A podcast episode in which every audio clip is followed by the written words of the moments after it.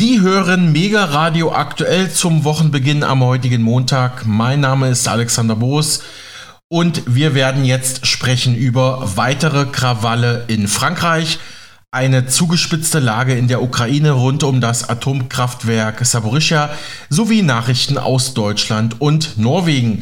All das jetzt mit mir und meinem Kollegen Michael Kiesewetter. Hi Micha. Grüß dich, Alex. Ja, Micha, unser Nachbarland Frankreich kommt seit Tagen nicht mehr zur Ruhe. Auch jetzt am Wochenende gingen die Krawalle und Unruhen in französischen Städten wie Paris, Marseille und Lyon nach dem Tod eines Jugendlichen durch die Polizei weiter. Der Polizist, der für den Tod des 17-Jährigen verantwortlich gemacht wird, sitzt derzeit in Untersuchungshaft. Gegen ihn wird ein Ermittlungsverfahren wegen Totschlags eingeleitet. Mindestens 427 Menschen seien landesweit bei den letzten Ausschreitungen am Wochenende festgenommen worden, teilte Frankreichs Innenminister Gérald Damanon am frühen Sonntagmorgen auf Twitter mit. Später wurde die Zahl der Verhaftungen sogar auf 719 insgesamt erhöht. Außerdem seien 45 Polizisten und Gendarme verletzt worden teilte das französische Innenministerium in einer vorläufigen Bilanz mit. Demnach seien 577 Fahrzeuge und 74 Gebäude in Brand gesetzt worden. 871 Feuer auf Straßen wurden demnach registriert. Die weltberühmte Pariser Einkaufsmeile Champs-Élysées räumte ein großes Polizeiaufgebot nur unter Einsatz von Tränengas, wie die Zeitung Le Figaro berichtete. Auch in Lyon und Nizza kam es erneut zu Plünderungen. In Marseille sei die Lage angespannt, aber unter Kontrolle, teilte die Stadtverwaltung mit. Zuvor feuerte die Polizei auch dort Tränengas und lieferte sich bis spät in die Samstagnacht Straßenkämpfe mit Jugendlichen im Zentrum der Stadt. Dort in Marseille war die Polizeipräsenz massiv verstärkt worden, ebenso in Orten wie Lyon oder Grenoble. Im Zentrum von Marseille haben Randalierer außerdem noch ein Waffengeschäft geplündert. Sie hätten zwar einige Jagdgewehre mitgenommen, Munition sei jedoch nicht entwendet worden, teilte die Polizei in der südfranzösischen Stadt mit. Eine Person sei mit einem Gewehr sogar festgenommen worden, das wahrscheinlich aus diesem Waffengeschäft stamme. Unbestätigten Berichten zufolge gab es angeblich auch Plünderungen von Polizeistationen in Frankreich. Waffen sollen dabei von den gut organisierten Jugendgruppen entwendet worden sein. Viele davon haben nordafrikanische Herkunft. Das hat natürlich auch was mit der Kolonialgeschichte Frankreichs zu tun. Und diese Gruppen würden sich vor allem über die sozialen Medien schnell vernetzen, was vielleicht doch, ja, die gut choreografierten Angriffe erklären könnte. Vor dem Hintergrund, dass viele Demonstranten Jugendliche sind, sprach Frankreichs Präsident Emmanuel Macron jetzt auch die Eltern in Frankreich direkt an. Nichts kann die Gewalt rechtfertigen, wie öffentliche Gebäude wie Rathäuser, Polizeiwachen oder Schulen anzugreifen oder Geschäfte zu plündern. Ein Drittel derjenigen, die gestern Nacht festgenommen wurden, waren jung, teils sehr jung. Und es liegt in der Verantwortung der Eltern, dafür zu sorgen, dass sie zu Hause bleiben. Das ist wichtig für die Sicherheit von allen. Sagte Macron laut der DPA. Die französische Premierministerin Elisabeth Born lobte die Einsatzkräfte. Angesichts der Gewalttätigkeiten zeigten sie beispielhaften Mut, schrieb sie auf Twitter, 45.000 Polizisten und tausende Feuerwehrleute seien im Einsatz gewesen, um die Ordnung zu schützen, betonte Frankreichs Regierungschefin. Nicht nur ein Staatsbesuch, auch mehrere Konzerte, Modeschauen und andere Kulturveranstaltungen in Frankreich wurden in der Folge abgesagt. Und so berichtet die internationale Nachrichtenagentur Agence France Presse, kurz AFP, über die aktuellen Ereignisse in Frankreich. In Frankreich hat es die fünfte Nacht in Folge nach dem Tod eines 17-Jährigen durch eine Polizeikugel landesweit wieder Ausschreitungen gegeben, allerdings weniger heftiger als die Nächte zuvor. Laut Innenministerium wurden 719 Menschen in der Nacht zu Sonntag festgenommen. Dies aber vor allem wegen des Tragens von Gegenständen, die als Waffen oder Wurfobjekte gebraucht werden können. 45 Polizeibeamte wurden verletzt. Fast 600 Fahrzeuge sowie mehr als 70 Gebäude wurden in Brand gesetzt. Fast 900 Feuer wurden auf Straßen gelegt. Landesweit waren 45.000 Polizisten und Gendarmen im Einsatz. Zahlreiche französische Städte verhängten nächtliche Ausgangssperren, um die Lage in den Griff zu bekommen. In einem Vorort von Paris rammten Demonstranten mit einem Auto das Haus des Bürgermeisters und legten anschließend ein Feuer. Seine Frau und eines seiner Kinder wurden nach eigenen Angaben verletzt. Auslöser der Unruhen war der Tod von Nael M., der am Dienstag von einem Polizisten bei einer Verkehrskontrolle in der Pariser Vorstadt Nanterre erschossen worden war. Der 17-Jährige wurde am Samstagnachmittag in seiner Heimatstadt unter Ausschluss der Medien bestattet. Präsident Emmanuel Macron verschob wegen der Unruhen einen ab Sonntag geplanten Staatsbesuch in Deutschland. Soweit AFP. Dennoch, so der Tenor in französischen und deutschen Medien, die Krawalle in Frankreich würden so langsam abebben. So zumindest der Stand jetzt. Blicken wir nach Deutschland, wo Macron zunächst nicht auftauchen wird, aber wo sich auch deutsche Politiker zur Lage in Frankreich äußern. Der Vorsitzende des Auswärtigen Ausschusses des Bundestages Michael Roth sieht angesichts der Krawalle die Stabilität des Landes auf dem Spiel. Der SPD-Politiker sagte der Bild am Sonntag, die brutale, hemmungslose Zerstörungswut junger Menschen, die sich gegen alles und jeden zu richten scheine, sei eine neue schlimme Eskalation. Hier müsse der Staat mit aller Konsequenz vorgehen, forderte er. CDU-Vize Andreas Jung, den wir hier bei Mega Radio aktuell erst vor wenigen Wochen zum neuen Heizungsgesetz der Ampel im Interview hatten, sagte, ohne ein stabiles Frankreich gebe es keine Stabilität in Europa. Aber auch in München wurde jetzt am Wochenende demonstriert, wenn auch deutlich friedlicher als in Frankreich. Über 8000 Menschen sind in der bayerischen Landeshauptstadt gegen einen Rechtsruck und für mehr Zusammenhalt in der Gesellschaft auf die Straße gegangen. Auf Schildern standen Sprüche wie Zuhören statt Niederbrüllen.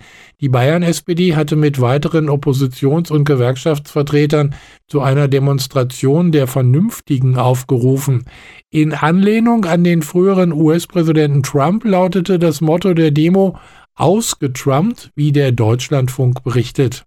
Bayern solle keine amerikanischen Verhältnisse bekommen, erklärte Grünen-Fraktionschefin Schulze. Die Demonstration war auch eine Reaktion auf die Kundgebung gegen das geplante Heizungsgesetz der Bundesregierung Mitte Juni in Erding. Vor allem Freie Wählerchef Aiwanger war dabei in die Kritik geraten. Vor 13.000 Zuhörern hatte der Vizeministerpräsident damals unter anderem gesagt, die Menschen sollen sich die Demokratie zurückholen. Ja, das Heizungsgesetz ist ein gutes Stichwort, Micha. Dieses sei jetzt auf der Zielgeraden. Die Koalitionsfraktionen haben dem Bundestag konkrete Änderungsanträge zum Gesetzesentwurf vorgelegt. Nach langem Hin und Her, wir hatten das ja auch schon ausführlich hier im Programm bei uns die letzten Wochen, soll das neue Gesetz jetzt also in dieser Woche vom Bundestag verabschiedet werden. Bundeswirtschaftsminister Robert Habeck sagte in Bremerhaven der DPA, es sei gut, dass es nun eine Einigung gebe. Auch die Einigung selbst ist ähm, eine ganz gute. Sie integriert die Wärmeplanung in die Logik des Gebäudeenergiegesetzes. Dadurch gibt es eine gleitende Einstiegsphase. Die Kommunen oder die Städte werden unterschiedlich lange brauchen und so gibt es einen allmählicheren Hochlauf. Aber der Kern des Gesetzes, wir steigen aus aus der Verbrennung von Öl oder Gas zum Heizen und nehmen immer mehr Bestandteile der erneuerbaren Energien dazu. Der ist äh, mehr als gewahrt und deswegen, glaube ich, sind jetzt alle wieder Freunde. Soweit Habeck gegenüber der DPA. Also Micha, ich weiß ja nicht, ob jetzt wirklich alle wieder Freunde sind, aber nun gut. Das kann ich dir leider auch nicht sagen. Allerdings die Eckpunkte des neuen Gesetzesentwurfs. Im Kern sieht das Gebäudeenergiegesetz vor, das sogenannte Heizungsgesetz, dass künftig nur noch Heizungen neu eingebaut werden dürfen, die auf Dauer zu mindestens 65 Prozent mit erneuerbarer Energie betrieben werden können. Mit einer wichtigen Einschränkung. Die Regelungen gelten von 2024 an unmittelbar erst einmal nur für Neubaugebiete. In solchen wird bereits ein hoher Anteil etwa klimafreundlicherer Wärmepumpen verbaut. Für Bestandsbauten wird die verpflichtende und flächendeckende kommunale Wärmeplanung wichtig. Diese soll in Kommunen über 100.000 Einwohner ab 2026 und für die restlichen Kommunen mit mehr als 10.000 Einwohnern ab 2028 vorliegen. Das Gesetz zur Wärmeplanung soll ebenfalls Anfang 24 in Kraft treten, aber erst nach der Sommerpause vom Bundestag verabschiedet werden. In manchen Kommunen gibt es eine solche Wärmeplanung schon jetzt. Es geht also um die Frage, wo ergibt ein Nah- und Fernwärmenetz Sinn? Wo eher elektrische Lösungen wie eine Wärmepumpe? Wo eine Umstellung auf ein Gas- oder Wasserstoffnetz. Länder und Kommunen sollen konkrete Pläne vorlegen, wie sie ihre Heizungsinfrastruktur klimafreundlich umbauen wollen, damit Hausbesitzer auf dieser Grundlage entscheiden können, was sie machen. Das berichtete jetzt Zeit Online. Das Ziel, Deutschland bis 2045 klimaneutral zu machen, bleibe weiter bestehen.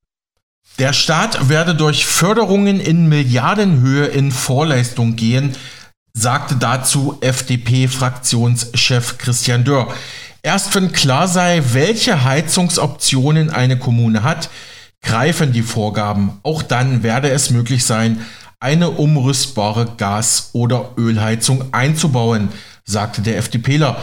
Niemand soll seine funktionierende Gasheizung ausbauen müssen, man kann sie auch reparieren lassen. Es gebe keine Verbote und keine Eingriffe ins Eigentum, betonte er. Vermieter sollen laut dem neuen Gesetz Anreize bekommen, um in eine klimafreundliche Heizung zu investieren und Mieter sollen vor stark steigenden Mieten geschützt werden. Das zumindest seien die Ziele der Koalition. Ja, liebe Hörerinnen und Hörer, wenn Ihnen das jetzt Spanisch oder Chinesisch vorkommt, dann liegen Sie vielleicht goldrichtig. Kritische Beobachter wie die Aktionärin Chrissy Rieger jedenfalls sehen in den neuen Heizungsplänen von Habeck schon lange eine staatliche Bevormundung und warnen vor chinesischen Zuständen in Deutschland. Ich habe heute eine wirklich heftige Aussage des Bundeswirtschaftsministers, die du unbedingt hören solltest. Hallo meine Lieben, es hört nicht auf, aber wir müssen uns diese Aussagen anschauen, um genau, ich sage mal, beweisen zu können, in welche Richtung das geht. Und ohne dir jetzt hier irgendwas vorzuenthalten, schauen wir uns doch direkt mal diese Aussage an, die ich hiermit gemeint habe. Eine Aussage bei einem Interview mit Herrn Brecht. Hör mal genau zu. Und dann wird man zu zentralen zentralistischen Systemen hingehen, die natürlich schneller sind. Das, ne, das ist das Brückenbaubeispiel von Ihnen, China da gibt's eben keine Opposition und keine Mitbestimmung. Und wenn die Fehler machen, dann werden die trotzdem nicht abgewählt. Vielleicht gibt's mal irgendwann eine Revolte in China. Aber erst einmal ist das System effizienter. Wollen wir das oder wollen wir das nicht? Und ich glaube, dass die Entscheidung kann man nicht ökonomisch treffen. Die kannst du nur wertegleitet treffen und sagen, ja, also ich würde sagen, ja, das wollen wir. In China. Da gibt's eben keine Opposition und keine Mitbestimmung. Also ich würde sagen, ja, das wollen wir. Und wenn die Fehler machen, dann werden die trotzdem nicht abgewählt. Und wenn die Fehler machen, dann werden die trotzdem nicht abgewählt. Das wollen wir. Und dann wird man zu zentralen. Also, du hast es definitiv gehört. Und wenn die Fehler machen, dann werden die ja trotzdem nicht abgewählt. Und genau das wollen wir eigentlich auch. Denn äh, natürlich sehen wir jetzt gerade bei der deutschen Regierung, dass da sehr viele Fehler gemacht werden. Fehler, die dann zugegeben werden, Fehler, die unter den Teppich gekehrt werden, Fehler, die man am besten nicht an der Öffentlichkeit gesehen hätte, in der Öffentlichkeit gesehen hätte, äh, Fehler, für die man sich entschuldigt, es gibt Versprecher, es gibt Falschaussagen, alles Mögliche und das von der Stellvertretung des Volkes.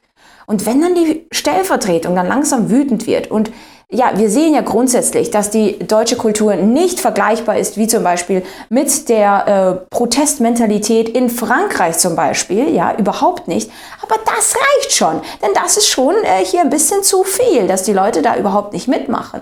Wie Herr Habeck gesagt hat, beispielsweise zu diesen gesamten Sanierungsgeschichten, ja, das ist zu früh in den Medien gekommen, das hätte man ein bisschen später machen können und das ähm, hätte er so gerne nicht gesehen. Und jetzt muss er sich auch noch rechtfertigen, obwohl er eigentlich für Ziele eingesetzt wurde, die weit über diesen gesamten äh, Zielen des Volkes stehen.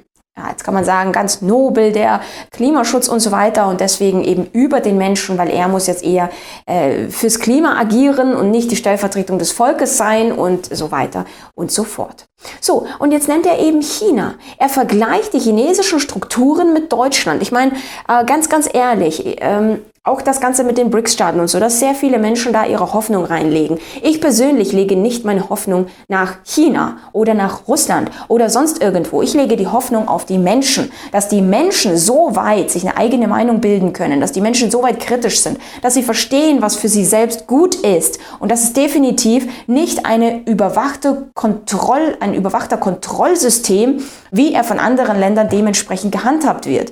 Aber trotzdem gibt es Menschen, die nicht wissen, dass es irgendetwas anderes geben könnte, außer die westlichen Ansichten und die äh, ja, totalitären Ansichten. So, aber die gibt es, okay? Und darum sprechen wir. Und deswegen, wenn du neu auf dem Kanal bist, dann lass doch gleich ein Abo da und aktiviere die Glocke, dass du kein Video verpasst. So. Und in China, in China, da haben wir es uns so oft schon angeschaut, dieses Sozialkreditsystem, also das heißt dieses Punktesystem, wo du Punkte sammelst für positives Verhalten und Minuspunkte sammelst für negatives Verhalten. Negatives Verhalten ist nicht nur, dass du mal äh, über Rot fährst zum Beispiel, ja, sondern negatives Verhalten ist beispielsweise, und das ist aufgeschlüsselt, für was es negative Punkte gab. Das können ja die Chinesen selbst sagen, wenn sie es dürfen und wer sich traut natürlich. Aber das dürfen Sie ja sagen, für was Sie negative Punkte bekommen haben. Zum Beispiel, dass Sie Ihre Eltern zu wenig besucht haben. Zum Beispiel, dass Sie vielleicht irgendjemand nicht geholfen haben oder jemand vielleicht schlecht angesehen haben oder sonst was. Überall sind Überwachungssysteme, Kameras, Stimmerkennungsmittel und so weiter, um das alles dann auch überwachen zu können. Ansonsten wüsste man es ja nicht. So. Und ein derzeitiges Modell wird als Vorbild genommen eines Wirtschaftsministers. Ich meine, in Sachen Wirtschaft kann man China jetzt auch nicht viel vormachen. Ja? Sie etablieren sich hier gerade als äh, Spitzenmacht überhaupt. Und selbst beim Militärischen möchten sie auch an die Spitze kommen. Wie weit sie das schaffen, ist eben die andere Sache. Aber prinzipiell eben zu sagen, ich orientiere mich gerade dort, wo es für das Volk nicht sehr leicht ist, wie auch immer das Volk das einschätzt. Aber das zu sagen und zu sagen, okay, weil die können halt auch nicht so schnell abgewählt werden, das ist kein so schlechtes Modell, ja, okay, das äh, würde ich jetzt verstehen, wenn das von einem Diktator kommt, aber so ist das jetzt so. Ich habe noch einen Bericht für dich. 5G-Technik aus China, ein Sicherheitsproblem. In deutschen Mobilfunknetzen kommt viel Technologie aus China zum Einsatz. So, Sicherheitsexperten warnen nun vor Spionage und dem Risiko, dass China im Ernstfall Netze lahmlegen könnte. Also das heißt, die Abhängigkeit Deutschlands wächst und darüber haben wir auch schon öfters mal gesprochen, dass da mehr und mehr auch Dinge auch sogar verkauft werden, dass chinesische Unternehmen, Konzerne auch einen viel zu großen Fuß in Deutschland gefasst haben, dass Deutschland durch, ähm, ja, dadurch, dass es sich unabhängig von anderen macht, wiederum abhängig von anderen macht, ja, und das eben in dem Fall China, und dass Deutschland weitestgehend China nicht wirklich irgendetwas zu sagen hat, im Gegensatz zu China Deutschland, weil sie sich wieder so abhängig gemacht haben. Und dann überlässt man gerade diese Dinge, Mobilfunknetze, den Ausbau eines 5G-Netzes, was auch immer man davon halten möchte, ich persönlich nicht viel. Aber das überlässt man dann wieder China, obwohl man dann wiederum gleichzeitig so viel Ängste hat und man muss aufpassen und so weiter. Das ist natürlich schon, schon ähm, heftig. Hier, wenn man einfach nur China mal kurz in die Suchmaschine eingibt und die neuesten News, dann sieht man, wie China Einfluss auf die UN-Ernährungsorganisation nimmt. Oder hier, Warnung vor China-App, Fallen beim Schnäppchenshopping mit äh, Temu. Ja, oder China-Spionage. Bundesregierung macht Front äh, dagegen. Ja, und du siehst, es wird nicht wirklich was dagegen gemacht. Es wird eher in dem Fall ausgebaut, diese gesamte, ähm, ja. Und prinzipiell möchte ich nicht in Staaten denken, dass man sagt, uh, Deutschland und China, das sieht nicht gut aus oder sonst was. Es ist ein globaler Plan, der viel weiter oben steht, als wir jetzt in nationalen Konstrukten überhaupt da denken können. Man nimmt, nehme einfach nur das Weltwirtschaftsforum und siehe da, dass dort sehr viele ähm, von Ihnen ausgebildete Führungskräfte, das ist ganz offiziell nachlesbar, ja, nichts von mir irgendwie herbeigeführt, ein Drittel davon sind chinesischer Natur. Ja, und die dann sozusagen ähm, äh, weit gefasst überall dann auftreten. Und da sieht man dann schon auch grundsätzlich die Strukturen vom Weltwirtschaftsforum, das ja übergeordnet agiert, ja, das sehr stark in diese Richtung tendiert. Das heißt, nicht China macht diese Gesamtagenda, sondern die Gesamtagenda steht fest, die sich richtet nach dem Modell Chinas. So. Und egal wie jetzt äh, ein äh, BRICS-Staaten äh, auftritt und, und hier sagen, dass äh, das alles ganz anders sein soll und es gibt verschiedene Mächte und so weiter und so fort, Schau einfach, was sie tun, nicht was sie sprechen, okay? Man muss immer auf die Handlungen der Menschen achten und nicht nur das, was sie sagen. Und deswegen schau genau hin und das, was man eben hier nicht aussprechen darf und so weiter. Vor allem eben diese Aussagen eines Herrn Habeck, äh, was da los ist. Ja, gut, Inzwischen muss man sich über gar nichts mehr wundern, aber trotzdem sollte man sich wundern und definitiv nicht resignieren oder passiv wie andere Menschen werden. Soweit dieser Beitrag von der Buchautorin, YouTuberin und Aktionärin Chrissy Rieger zum Heizungsgesetz. Ein weiteres Ziel der Ampel, nämlich die Renten zu erhöhen, ist ja bereits erfolgt. Rentnerinnen und Rentner in Deutschland bekommen seit Samstag mehr Geld. Die Renten steigen in Westdeutschland um 4,4 Prozent und im Osten um 5,9 Prozent. Somit komme es erstmals zur Angleichung des Rentenwerts Ost an den im Westen, sagte Bundeskanzler Olaf Scholz in seiner wöchentlichen Videobotschaft am Wochenende. Das ist ein historischer Schritt. In Ost und West gilt nun ein gleich hoher aktueller Rentenwert unabhängig davon, ob ich nun in Halle in Sachsen-Anhalt oder in Halle in Nordrhein-Westfalen arbeite. Damit haben wir endlich die Renteneinheit erreicht. 33 Jahre nach der deutschen Einheit. Das ist ein Erfolg. Sagte Kanzler Scholz der DPA in seiner wöchentlichen Videobotschaft. Doch Rentenexperte Rainer Heise von der Initiative Rentenzukunft in Norddeutschland nannte bereits in einem Interview vor wenigen Monaten diese Rentenerhöhung zu wenig? Naja, also Milchmädchenrechnung, ja. Also es ist ja eine ganz simple Betrachtung. Die Renten steigen um fünf Prozent, ja, also sind gestiegen um fünf Prozent, also in, in den neuen Bundesländern um sechs Prozent. Aber die Preise für Lebensmittel oder steigen nicht nur sind, sondern steigen auch weiter um über 20 Prozent. Für Strom und Gas um über 20 Prozent. Das ist doch klar, was da passiert. Ja, also es, man, man kriegt es ja mit in den Nachrichten, dass viele Tafeln schon seit längerer Zeit einen Aufnahmestopp haben. Und äh, es deutet sich an, dass noch sehr viel mehr Tafeln genau diesen ja, schlimmen Schritt gehen müssen, weil sie haben nicht mehr die Mittel und die Zahl der Leute, die bei ihnen anklopfen, wird immer größer und gerade die Zahl der alten Leute, also neben den Flüchtlingen natürlich, aber die Zahl der alten Leute wächst dramatisch. Das ist jedenfalls das, was ich selber in meinem persönlichen Bereich in Kiel, Bordesholm kennenlerne. Hm. Also bleibt am Ende doch ein, ein Nettoverlust, wenn man die, die Prozente da gegeneinander aufrechnet. Das führt uns. Ja. ja, oder sagen Sie noch was dazu? Hm? Nein, nein, klar. Also es war nur eine Bestätigung, selbstverständlich, ja. Ist so. Hm. Das führt uns auch gleich zu unserer nächsten Frage, Herr Heise. Vor wenigen Tagen gab es eine Entscheidung äh, von der Politik, die rund 21 Millionen Rentner in Deutschland bekommen wie geplant ab dem 1. Juli 2023 mehr Geld. Das Bundeskabinett, also die Bundesregierung, hat das Plus von 4,39 Prozent in Westdeutschland und 5,86 Prozent in Ostdeutschland auf den Weg gebracht. Außerdem wurde auch die Berechnungsgrundlage der Rente in Ost und West weiter angeglichen, hieß es. Die vom Kabinett beschlossene Verordnung müsse aber noch vom Bundesrat angenommen werden, was aber als Formsache gilt. Der Bundestag muss nicht zustimmen. Die Renten steigen ja im Normalfall jedes Jahr im Juli. Sie richten sich nach der Lohnentwicklung im Land, lässt da die Bundesregierung verlautbaren. Bei sinkenden Löhnen äh, verhindert allerdings eine sogenannte Rentengarantie das Abschmelzen der Altersbezüge. In solchen Fällen kommt es dann zu Nullrunden. Ja, wie schätzen Sie die letzten Sätze und die Rentenerhöhung generell ein? Ist ja nicht so berauschend, hatten Sie ja gerade anklingen lassen, ja. Ja, also nicht berauschend. Also in dem Zusammenhang müssen wir auch sagen, die realen Löhne, also Lohnerhöhung minus Inflation, sind seit drei Jahren gesunken. Also in drei Jahren in Folge waren sie äh, tiefer im letzten Jahr sogar um vier Prozent.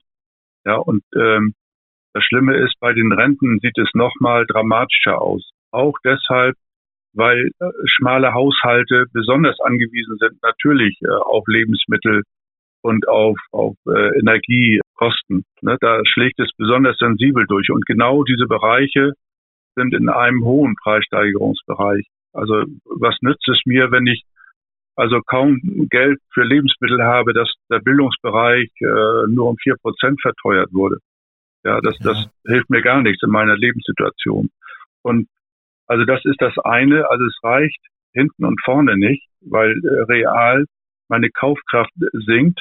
Auch mit den jetzt in Aussicht gestellten 4,3 Prozent wird sie weiter sinken, weil es deutet sich überhaupt nicht an, dass die Preise also ja sehr sehr deutlich sinken. Also es ist ja eine, eine marginale Veränderung, die wir äh, feststellen und die Fachleute, die gesagt haben, das ist nur kurzzeitig vorübergehend, die Preisentwicklung wird sich beruhigen, äh, die haben alle Unrecht behalten. So, insofern das andere, wenn die realen Löhne sinken oder die Löhne sinken, äh, dass die Renten dann äh, nicht abgesenkt werden. Das stimmt zwar, aber das, was eigentlich, wenn, wenn äh, die Renten den Löhnen folgen, abgesenkt werden müsste bei Reallohn oder bei Lohnverlusten, noch gar nicht mal bei absoluten sogar, bei Nominallohnverlusten. Das wird in den kommenden Jahren nachgeholt über eben schwächere Rentenerhöhungen. Das äh, ist die gesetzliche Lage. Also es ist auch ein bisschen Makulatur, was da betrieben wird mit diesem, mit dieser äh, ja, Umschreibung, die die Bundesregierung daraus gegeben hat.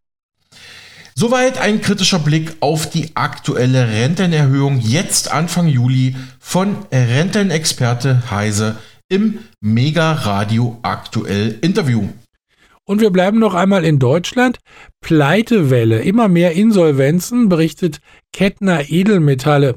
Die Zahl der Unternehmensinsolvenzen in Deutschland steigt demnach stark an, insbesondere im Einzelhandel. Laut Kreditreform gab es im ersten Halbjahr einen Anstieg von über 16 Prozent, die höchste Steigerungsrate seit 20 Jahren.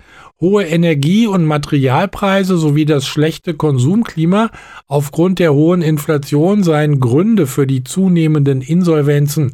Rückzahlungen von Corona-Hilfen belaste die Unternehmen zusätzlich.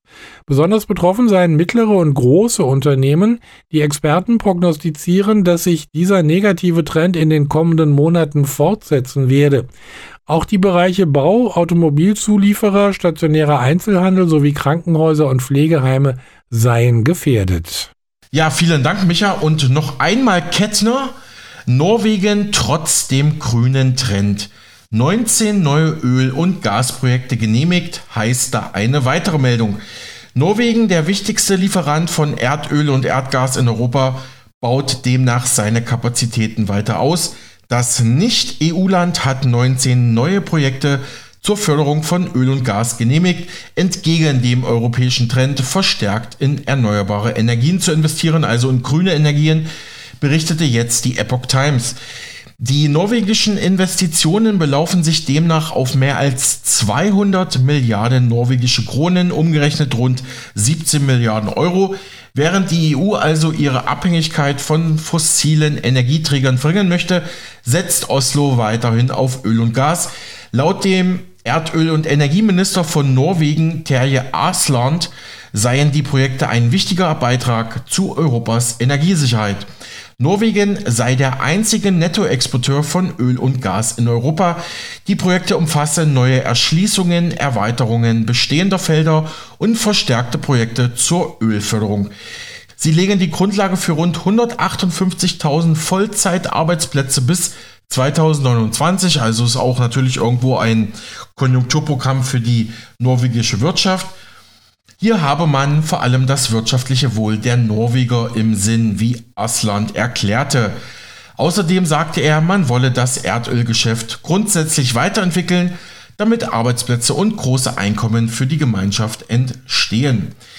Während Umweltorganisationen wie der WWF und Greenpeace die Entscheidung kritisieren, betonen norwegische Wissenschaftler, dass eine stabile Energieversorgung derzeit noch den Einsatz fossiler und nuklearer Kraftwerke erfordere. Ja, du siehst also, Micha, Wir hier in Deutschland sollen klimaneutral werden, während Norwegen weiter unverblümt auf fossile Energieträger setzt. Was denkst du denn dazu? Ja, da gibt es ja auch Zahlen dazu, also wie weit Deutschland beteiligt ist am Klima und äh, ich glaube, das weltweit sind das irgendwie 0,2 Prozent oder so. Und äh, dass man dafür all diese Dinge ins Leben ruft, ist schon ein bisschen komisch, finde ich zumindest. Allerdings, wenn wir uns aktuelle Überlegungen der SPD anschauen, dann ist vielleicht das Heizungsgesetz nicht das einzige, was den Deutschen bald zu schaffen machen könnte. Die SPD in Bremen nämlich hat in ihrem aktuellen Zukunftsprogramm einen neuen Vorstoß zum Lastenausgleich gemacht, zum sogenannten Lastenausgleich. Plant die deutsche Bundesregierung eine Enteignung von Vermögen, insbesondere deutscher Immobilien, per Lastenausgleich und Lastenausgleichsgesetz? Davor warnt schon länger das Portal Wohnsitz Ausland, ein Blog, der über das steuergünstige Leben im Ausland berichtet. Also steuergünstig dann für deutsche Staatsbürger. Mm, dort heißt es, demnach will der Staat wohl an unser Privatvermögen. Der Block nennt 14,7 Billionen Euro Gesamtwert im deutschen Immobilienvermögen. Ähm, dieser Wert sei damit mehr als viermal so hoch wie das deutsche Bruttoinlandsprodukt, also das BIP. Das ideale Opfer so zumindest Wohnsatz Ausland, wenn der Staat klamm ist, weil es mit der Wirtschaft so richtig bergab geht, sprich, dann gehen wir einfach mal an das Vermögen unserer Bürger ran. Das könnte bedeuten, dass ab 2024 ein neuer Lastenausgleich eingeführt wird mit erheblichen finanziellen Auswirkungen für Verbraucher. Die gesetzlichen Grundlagen für eine Umverteilung von Vermögen wurden schon geschaffen berichteten die deutschen Wirtschaftsnachrichten bereits im Mai 23. Was genau ist ein Lastenausgleich? Liest man da ein Mechanismus, um Belastungen, Kosten oder Verluste auszugleichen, der dann eben von den Bürgern finanziert wird. Im Grunde genommen sei es eine Art Enteignung, bei der die Bürger eine bestimmte Summe zahlen müssen. Dies rufe natürlich Erinnerungen an die Vergangenheit wach, denn bereits in der Nachkriegszeit denn bereits in der Nachkriegszeit mussten die Deutschen Vermögensabgaben leisten, um Lasten auszugleichen, also dann äh, Vermögen an den Staat abtreten. Und deswegen schrillen jetzt auch bei einigen Kritikern die Alarmglocken. Denn das war die größte Enteignung seit 1945, also seit Ende des Zweiten Weltkriegs auf deutschem Boden. Ereilt uns das nochmal, zumindest im Jahre 1952 wurde der damalige Lastenausgleich eingeführt, um den Opfern der Kriegsfolgen zu helfen. Insbesondere Hausbesitzer wurden in jener Zeit stark zur Kasse gebeten. Wiederholt sich die Geschichte? Der renommierte Finanzexperte Marc Friedrich warnt, das könnte uns auch jetzt wieder drohen. Der Lastenausgleich kommt. Das fordert die SPD. Genau, du hörst richtig. Die Regierungspartei um Olaf Scholz. Einzelheiten folgen gleich. Aber es hätte uns schon längst eine Warnung sein sollen, als vor über einem Jahr SPD-Urgestein Sigmar Gabriel eine Vermögensabgabe, einen Lastenausgleich forderte, um die Corona-Krise abzupuffern. Ins gleiche Horn blies auch die Genossin Saskia Esken. Aber ist ja auch klar, wir haben 2,6 Billionen Schulden angehäuft in Deutschland. Die Schulden steigen exponentiell. Wir haben allein 440 Milliarden für die Corona-Krise ausgegeben. Das sind die 7 Millionen Euro für die 775 Millionen Masken, die man jetzt verbrennen muss, weil sie nicht mehr haltbar sind. What? Masken sind haltbar, haben ein MHD? What? Ich fresse die doch nicht. Die werden jetzt verbrannt, aber man hat ja auch für Milliarden Impfstoffe gekauft, die abgelaufen sind. Wir haben 10 Milliarden Subventionen jetzt nochmal rausgehauen für Intel. Das sind 3,3 Millionen Euro pro Arbeitsplatz, die jetzt neu im Speicherwerk in Sachsen kosten werden. Und natürlich Milliarden für Sozialhilfe, Milliarden für den Ukraine-Krieg und natürlich die grüne Transformation. Und dann natürlich noch als Höhepunkt, der Bundesrechnungshof warnt vor einem Milliardenrisiko für den Bundeshaushalt durch eine in Zukunft möglicherweise notwendige Rettungsaktion für die Bundesbank. Warum? Weil die sich mit vollgesaugt haben mit Staatsanleihen aus Europa und die sind im Kurs alle am Arsch. Und hier sollen sich bei der Bundesbank die Verluste auf unglaubliche 650 Milliarden Euro angehäuft haben. Problem ist, wir alle, wir Bürger in Deutschland, sind die Eigentümer der Bundesbank. Die Politik braucht also Geld. Viel Geld. Unendlich viel Geld. Immer mehr Geld. Die strukturell Gierigen können mit Geld nicht umgehen. Denkt immer daran, Sozialisten können mit dem Geld anderer nur haushalten und brauchen immer das Geld der anderen. Und damit herzlich willkommen zu einer neuen, spannenden und essentiellen Folge Finanzielle Intelligenz. Mein Name ist Marc Friedrich von der Honorarberatung Friedrich und Partner Vermögenssicherung. Seit Jahren wird das Geld nur so rausgepulvert, als ob es keinen Morgen gibt. Die Taschen sind anscheinend tief, man war daran gewöhnt, dass die Steuereinnahmen gesprudelt sind und die Bürger und die Unternehmen haben es ja bezahlt. Man hat ideologisch dogmatische Politik gemacht und hat immer aus dem Vollen schöpfen können. Doch damit ist jetzt wohl Schluss, weil die Fehlentscheidungen kommen langsam in die Realität, kosten uns viel Wohlstand und der Steuersäckel ist nicht mehr so prall gefüllt wie noch vor wenigen Jahren. Und jetzt haben wir sogar noch eine sozialistische Regierung, nämlich mit den Grünen und der SPD. Und wir wissen ja, Sozialisten brauchen immer das Geld anderer. Also, Parallel ist die Politik strukturell gierig, kann mit Geld nicht umgehen. Und ich weiß, das ist harsche Kritik, aber schaut doch einfach raus. Und jetzt habe ich natürlich ein absolutes Schmankerl gefunden, nämlich hier im Parteiprogramm der Bremer SPD wird ganz unverhohlen über einen Lastenausgleich gesprochen in ihrem Zukunftsprogramm von 2023 bis 2027. Kurze Erinnerung, in Bremen waren Wahlen und die SPD hat gewonnen, obwohl das Bundesland Bremen, das am schlecht regierteste Land ist, die komplett pleite sind. Aber warum irgendwas ändern, hat nicht Einstein gesagt. Immer das Gleiche zu tun und zu erwarten, dass es ein anderes Ergebnis ist, ist eigentlich verrückt. Also, Bremer, was ist los mit euch? So nah an der holländischen Grenze, zu viel Dübel rauchen. What's going on up there? It's incredible. es ist crazy. Aber jetzt hat man halt die SPD wiedergewählt und man hat jetzt eine rot-rot-grüne Regierung in Bremen und diesmal wird es garantiert besser. Diesmal funktioniert der Sozialismus. Und die Bremer SPD hat jetzt in ihrem Zukunftsprogramm Folgendes beschlossen. Das sieht man hier auf Seite 185. Ich würde es jetzt mal einblenden und vorlesen. Wir halten es daher für geboten, dass ein Lastenausgleich vorgenommen wird, ähnlich dem, wie er nach den großen Verwerfungen durch den Zweiten Weltkrieg in den frühen Jahren der Bundesrepublik vorgenommen wurde. Die Einführung einer Übergewinnsteuer, die leistungslose Übergewinne abschöpft, ist uns wichtig. Gleichzeitig werden wir auch die Bestrebungen unterstützen, solche Übergewinne durch ein verschärftes Kartellrecht zu bekämpfen. Ich habe jetzt extra diese sanfte Stimme eingesetzt, damit es nicht so krass klingt. Also, bei Übergewinn fällt mir erstmal ein, was ist mit Pfizer und BioNTech? Die haben uns was verkauft, was nicht gewirkt hat. Vielleicht kann man da auch mal aus den immensen Gewinnen wieder was abschöpfen und ja, da Geld zurück nach Hause holen. Wenn wir zurückspulen in der Geschichte, dann hatte Deutschland nach dem Zweiten Weltkrieg tatsächlich einen Schuldenlastenausgleich 1952 implementiert. Hier möchte ich kurz auf mein T-Shirt hinweisen, das es natürlich auch exklusiv hier in der Sommerkollektion in meinem Webshop gibt, nämlich hier schwere Zeiten kreieren starke Menschen, starke Menschen kreieren gute Zeiten, gute Zeiten kreieren schwache Menschen und schwache Menschen kreieren schwere Zeiten. Jetzt darfst du natürlich raten, in welchem Zyklus wir momentan sind. Aber nach dem Zweiten Weltkrieg waren wir auf Stufe 1. Schwere Zeiten kreieren starke Menschen. Und diese Menschen mussten dann damals zusammenhalten und aus den Kriegswirren und durch den Schaden dieser Katastrophe den anderen helfen. Das haben sie auch gerne gemacht mit dem Schuldenlastenausgleich. Damals mussten drei Millionen betuchte Deutsche ungefähr 50 Prozent ihres Vermögens abgeben. Und zwar gestreckt über einen Zeitraum von 30 Jahren, so dass man 1,67 Prozent per anno abgeben musste, um den Menschen zu helfen, die vertrieben worden sind oder der ihren Eigentum zerstört wurde.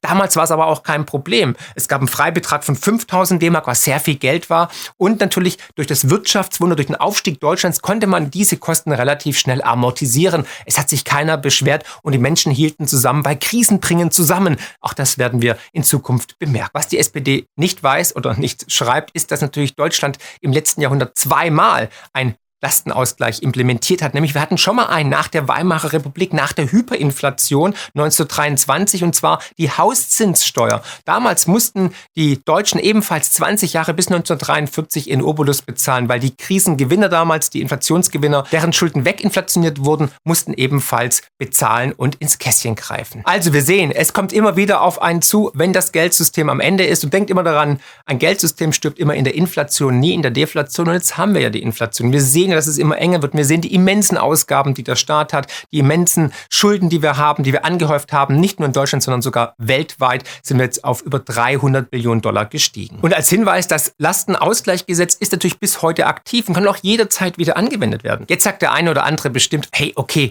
das ist aber nur der Landesverband der SPD in Bremen, einem ganz kleinen Bundesland, hochverschuldet. Und es sind schon immer Kommunisten gewesen da oben im Norden. Aber hey, Denkt daran, die SPD ist immerhin in der Regierung und stellt sogar den Bundeskanzler. Also so weit entfernt ist es gar nicht und er kommt aus Hamburg. Und ich habe bei der Recherche auch noch Folgendes gefunden, nämlich auch auf der Bundesebene wird es geprüft. Aber hey Marc, das stimmt doch gar nicht. Das wurde extra aus dem Koalitionsvertrag rausgenommen. Guck doch mal hier. Ja, lesen wir mal vor. Am 23.03. wurde es im Koalitionsvertrag tatsächlich ausgeschlossen. Die Einführung eines Lastenausgleichs ist nicht vereinbart, steht da, schwarz auf weiß.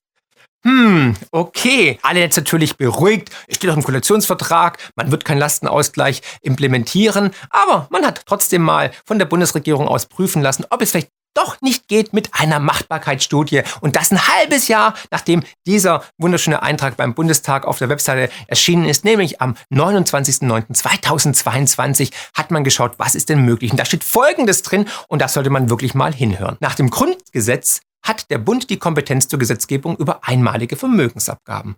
Weder aus der grammatischen, systematischen, historischen noch teleologischen Auslegung lassen sich zwingende Argumente für eine restriktive Auslegung des Artikel 106 Absatz 1 Nummer 5 Grundgesetz in diesem in dem Sinne herleiten, dass ein besonderer schwerwiegender Anlass dafür bestehen muss. Aber auch ein außerordentlicher Finanzbedarf lässt sich aus der Auslegung nicht mit hinreichender Sicherheit ableiten. Solche Voraussetzungen lassen sich im Übrigen auch nicht sinnvoll überprüfen. Zusammengefasst verbleiben die folgenden Voraussetzungen für die Erhebung einer einmaligen Vermögensabgabe durch den Bund. Auf der Grundlage dieser Auslegung können auch die Folgelasten der Klimakrise oder des Krieges gegen die Ukraine nach der Einschätzung des Gesetzgebers ein tauglicher Anlass für die einmalige Erhebung einer Vermögensabgabe sein. Ja, holla, die Waldfee. Das sind wir jetzt also.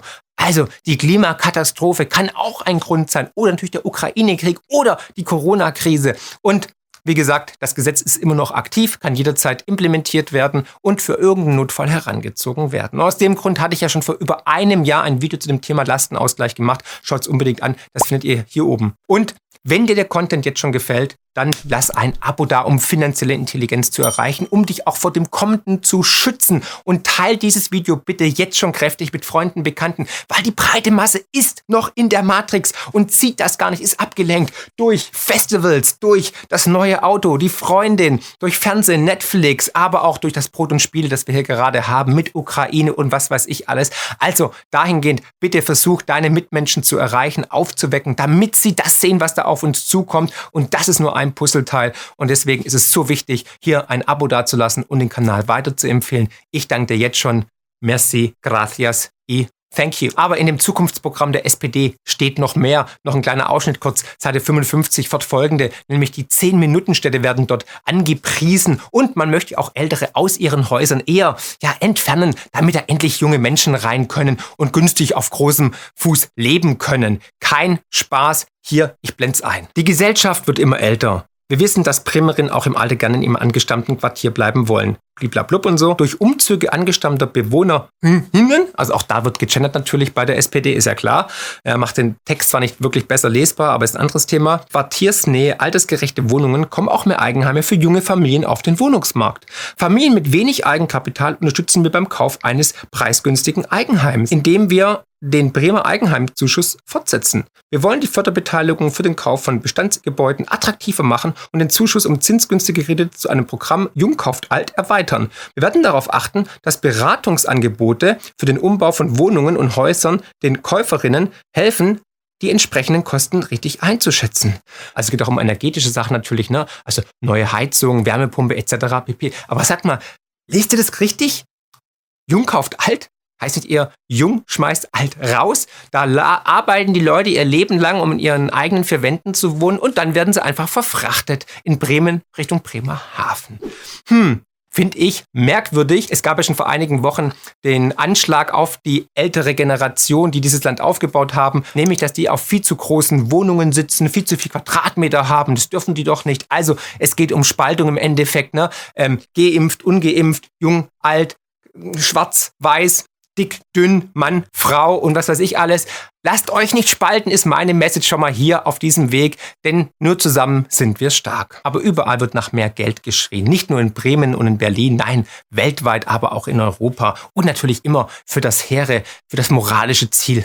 Klima! Der neue Kult. Ja, weil wir werden alle sterben. Werden wir nicht. Also werden wir schon, aber nicht durch die Corona-Krise, ach, auch nicht, aber nicht durch die Klimakrise. Und Lagarde hat ja sogar gesagt, dass die Inflation durch die Klimakrise verursacht wurde. Ja, das ist mal ökonomischer Sachverstand.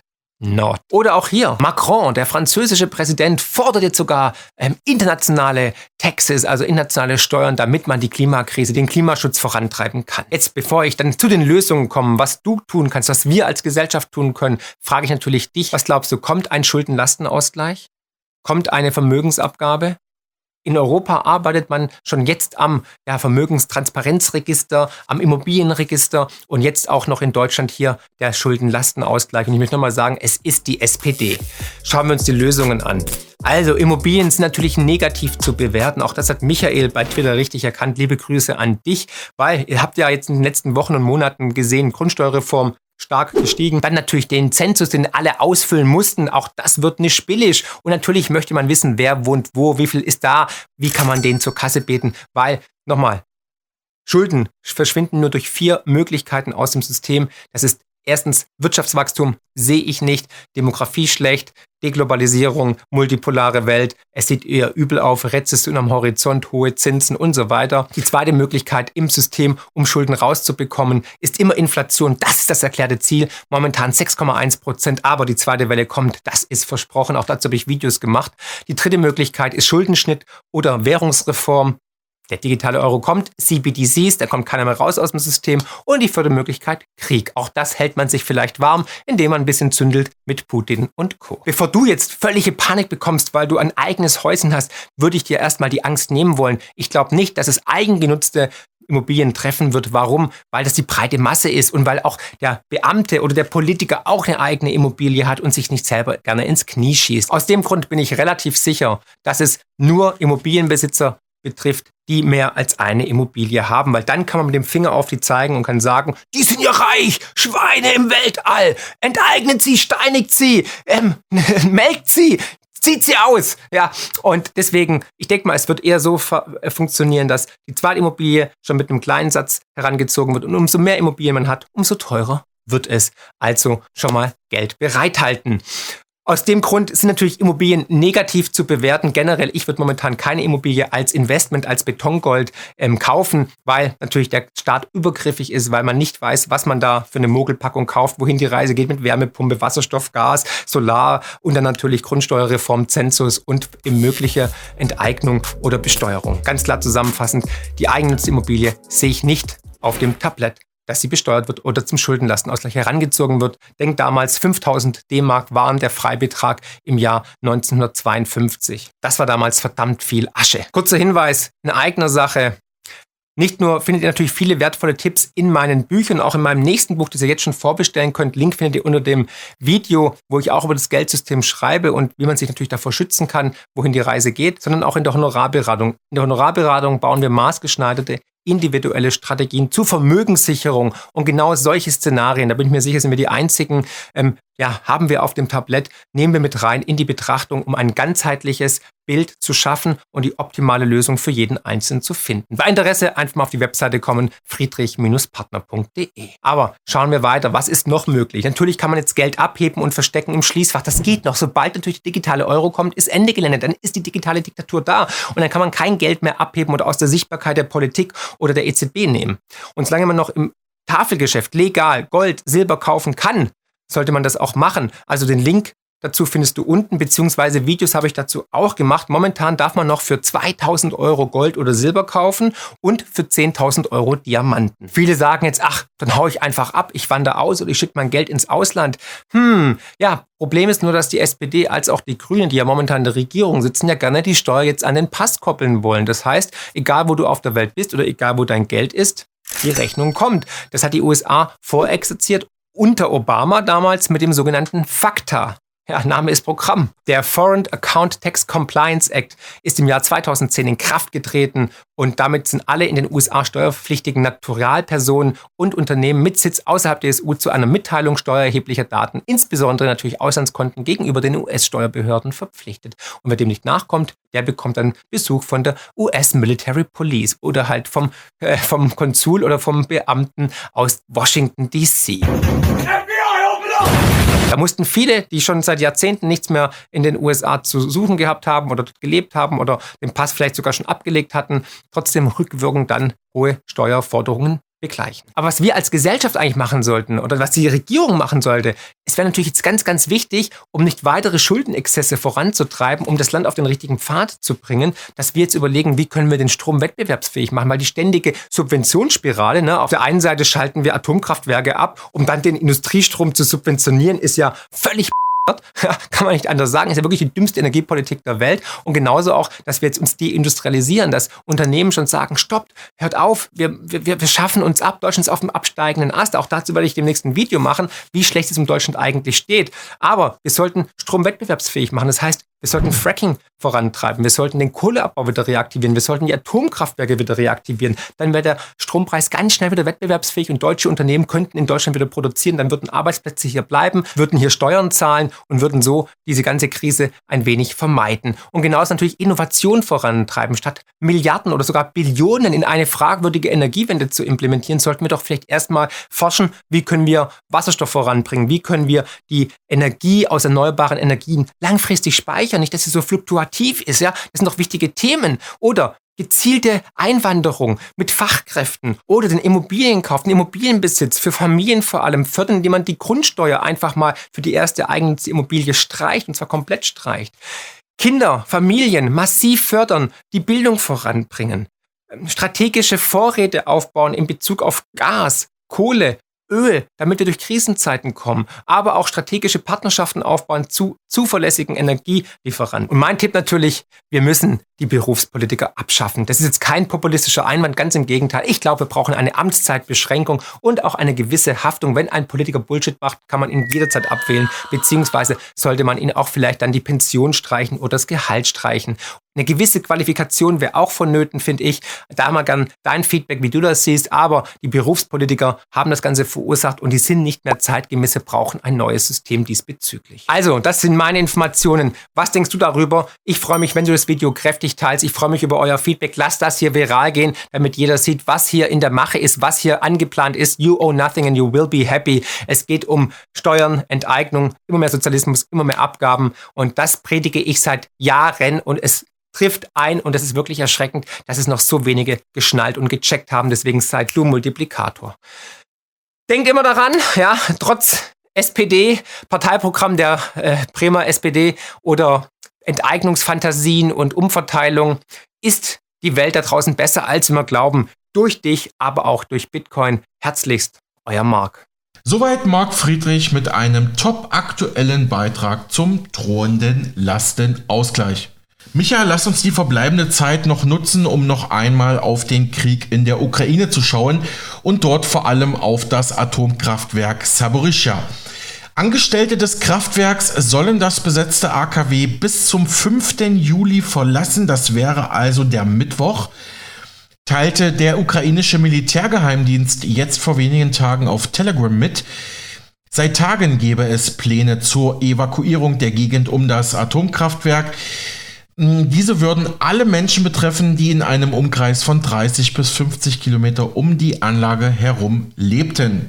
Internationale Beobachter im ukrainischen AKW Saborischia haben allerdings bislang keine Anzeichen für eine Verminung durch die russischen Besatzer in der Region gesichtet. Zuvor hatte die ukrainische Seite behauptet, das AKW-Terrain sei hochgradig vermint durch russische Truppen. Doch ähm, das hat sich jetzt die internationale Atomenergiebehörde IAEA angeschaut. Die sind ja dauerhaft in dem AKW in Zaporizhia stationiert und haben da bislang Minen gesucht, keine gefunden, jedoch zu einigen Bereichen der Anlage noch keinen Zugang erhalten, teilte IAEA-Chef Raphael Crossi in Wien am Wochenende mit. Teile der Turbinenhallen und des Kühlsystems müssten noch inspiziert werden. Vergangene Woche hatte der ukrainische Militärgeheimdienst SBU erklärt, Russland habe das AKW und das Gebiet um das AKW in Zaporizhia vermint und plane sogar einen Terroranschlag dort. Moskau weist solche Vorwürfe seitdem scharf zurück und behauptet wiederum andererseits, die Ukraine selbst würden einen Anschlag planen, um eine atomare Katastrophe in Zaporizhia auszulösen. Wir nehmen alle diese Berichte sehr ernst, also sowohl von ukrainischer als auch von russischer Seite, betonte IAEA-Chef Grossi. Es sei seiner Organisation bekannt, dass früher Minen im Umkreis des AKW und an bestimmten Stellen in der Anlage platziert worden seien. Welche Informationen der IAEA dazu vorliegen, führte Grossi jedoch nicht aus und sagte auch nichts, ob auch aktuell neue Minen dort ja vergraben worden sein könnten. Der Präsident der Ukraine, Wladimir Zelensky, warnte indes erneut vor einer ernsten Bedrohung für das von Russland besetzte Atomkraftwerk Saborizhia. Russland sei technisch dazu bereit, eine örtlich begrenzte Explosion in dem Kraftwerk auszulösen, sagte er unter Verweis auf Informationen der ukrainischen Geheimdienste. Zelensky forderte größere Aufmerksamkeit von internationaler Seite für die Anlage im Südosten der Ukraine, die das größte Atomkraftwerk Europas ist. Zelensky betonte weiter, die ukrainische Gegenoffensive komme angeblich voran. Er dankte in seiner Rede außerdem Dänemark für ein neues Verteidigungspaket, darunter Artillerie, Flugabwehrraketen und Ausrüstung zur Minenräumung. Das AKW Saporischia ist sowieso eine gute Überleitung zu dem, was uns nach den Nachrichten erwartet. Dann spreche ich mit dem österreichischen Physiker Dr. Meyer über Uranmunition, die der Westen der Ukraine liefert und auch über das Atomkraftwerk in Saporischia, wie eben gehört und wie auch Dr. Meyer betont, immerhin die größte Atomkraftanlage in ganz Europa. Wie sich die Lage weiterentwickeln wird, müssen wir abwarten. Jedoch könnte sich da etwas zusammenbrauen. Nachdem mehrere tausend Söldner der Gruppe Wagner nach Belarus verlegt werden sollen, verstärkt Polen an der Grenze nun die Kontrollen zu seinem Nachbarland. 500 Polizisten, darunter auch Mitglieder der Antiterroreinheit, sollen die regulär dort stationierten 5000 Grenzschützer und 2000 Soldaten unterstützen. Das teilte Polens Innenminister Mariusz Kaminski über Twitter mit.